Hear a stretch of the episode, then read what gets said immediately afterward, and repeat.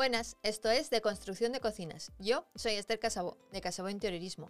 Este es un podcast donde deconstruiremos las cocinas, las desmigaremos por elementos, te daré tips para diseñarlas, te contaré materiales para encimeras y puertas, no nos olvidaremos de los electrodomésticos y estaremos atentos a las novedades del mercado. En el episodio de hoy te voy a dar 5 consejos para empezar a diseñar tu cocina. Y un extra al final.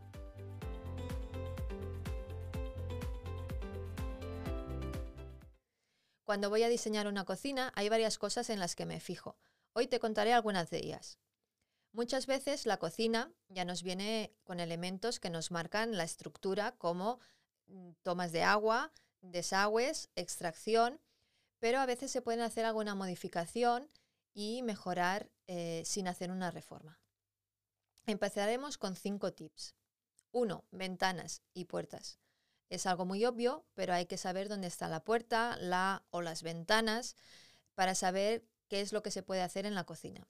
La puerta, si la hay, o el caso de que sea una entrada sin puerta, nos marcará la circulación que puede haber, que parece lógico, pero hay que tener en cuenta cómo es esa circulación para que la cocina sea práctica. Mira muy bien la altura de las ventanas. A veces nos libran las aperturas según los muebles que queríamos poner y hay eh, que variar el diseño. Mira también cómo son las aperturas. Si son correderas no nos importa mucho, pero si son abatibles eh, nos podemos encontrar que abren de tal forma que nos impide poner muebles muy cerca de ellas. Y mira la caja de la persiana. Hay cajas de persiana que sobresalen una barbaridad y hay que buscar una solución para integrarlo todo. Número 2. Coloca primero los elementos voluminosos e importantes. La nevera principalmente eh, ocupa mucho espacio, mínimo 55-60 centímetros, dependiendo de la que vayas a poner, aunque hay muchas más.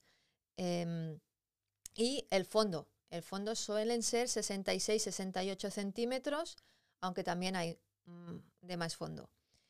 Y entre 186 2 metros 3 es lo que se suele poner ahora. Pero hay que pensar también con el hueco que hay delante de ese frigorífico.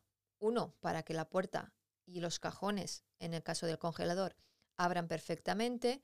Y dos, porque hay que meterla un día y hay veces que hay que sacar esa, nevera. Eh, puedes contar mm, con un mínimo de 70 centímetros. Y eh, hay que tener en cuenta que las ruedas delanteras de la nevera no giran, así que eh, si se le da un poco más, mejor. Y después hay que contar que si quieres columnas, pues como la columna horno microondas, un despensero, un escobero, también hay que pensar que necesitan un espacio delante, aparte de, su ancho, dependiendo del ancho que le pongas. Y em, en el caso del horno, pues que necesitas un espacio donde trabajar bastante cómodo. Número 3. La placa y el fregadero. Son los elementos más importantes y los que nos marcan el diseño, obviamente.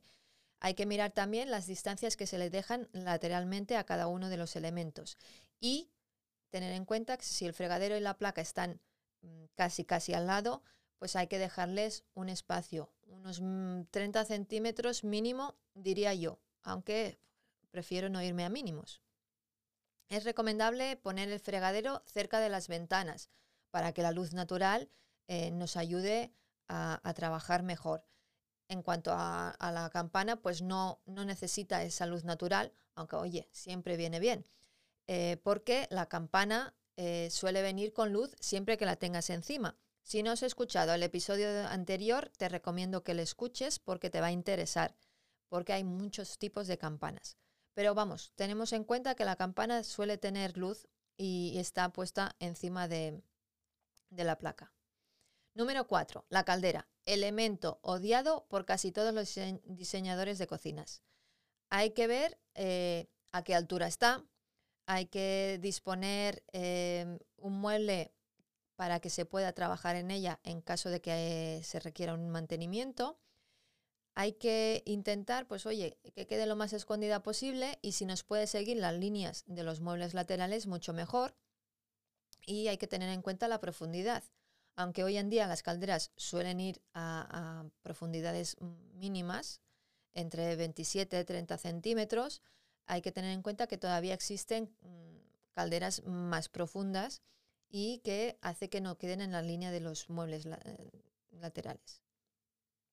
Eh, también hay que tener en cuenta que una caldera eh, además tiene que tener un espacio em, a la placa mínimo de 40 centímetros. viene por ley. la normativa UNE 60670 nos dice que hay que dejar una distancia horizontal de 40 centímetros entre la placa y la caldera, dependiendo del tipo de caldera pero tú deja 40 centímetros. Número 5. Almacenaje y comodidad. Un consejo importante es que si puedes, intentes tener mucho almacenaje, pero no a lo loco. Hay siempre que, pensar eh, en la forma en que trabajamos nosotros y los elementos que necesitamos guardar. Eh, obviamente yo recomiendo siempre pues, cajones en vez de puertas, porque eh, es mejor que, tengas que, el acceso a un cajón que tú sacas a que te tengas que agachar y meterte tú en el mueble a buscar cosas. Eh, pero hay que hacerlo con cabeza. Yo siempre digo a los clientes que, bueno, les doy el dibujo del diseño que hemos ah, hablado y eh, que se vayan a casa y miren exactamente dónde colocarían las cosas que tienen. porque, bueno, pues ah, hay que tener el sitio para las ollas, para las cazuelas, pero también hay que tener la despensa para eh, pastas, legumbres, por ejemplo, o para, pues si haces mm, postres, pues para que tengas em, ese espacio eh, para la repostería. Y em, siempre, bueno, recomendable extraíbles que te puedan ayudar un poco em, a la hora de, cocinar, por ejemplo, ¿no?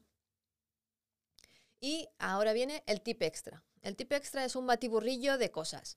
Eh, pues que te fijes bien eh, en los espacios, eh, en los salientes, como las persianas, que a veces nos dan eh, quebraderos de cabeza. cosas que yo me encuentro, pues registros a los que hay que considerar un acceso permanente. algunas veces algún registro de calefacción o de fontanería en el suelo donde pensábamos poner el fregadero y hay que buscarle una solución para que haya acceso. Hay contadores de gas que siguen estando ahí en mitad de la cocina, en el suelo, y es donde podríamos poner la, placa, pues hay que buscarle una solución.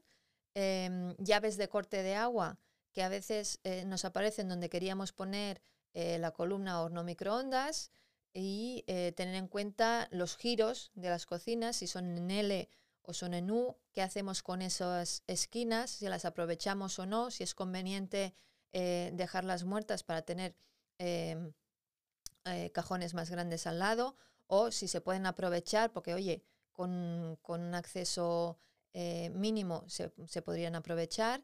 Eh, o em, cosas como los electrodomésticos. Los electrodomésticos nos daría para un episodio que seguramente haremos, pero los electrodomésticos necesitan pues enchufes, necesitan tomas de agua y desagües, respiraciones, y eh, pues depende de si son integrables o no, pues mm, hay que considerar unas cosas u otras. Eh, pero esto lo hablaremos seguro en otro episodio.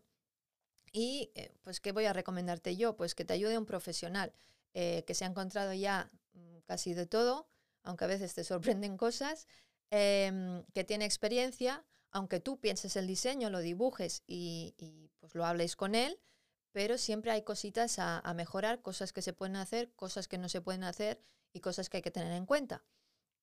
Y eh, bueno, yo siempre voy primero a, las casas a, medir, porque es algo que, hace que, visualice mejor la forma en, que se puede diseñar esa cocina según el cliente como la usa.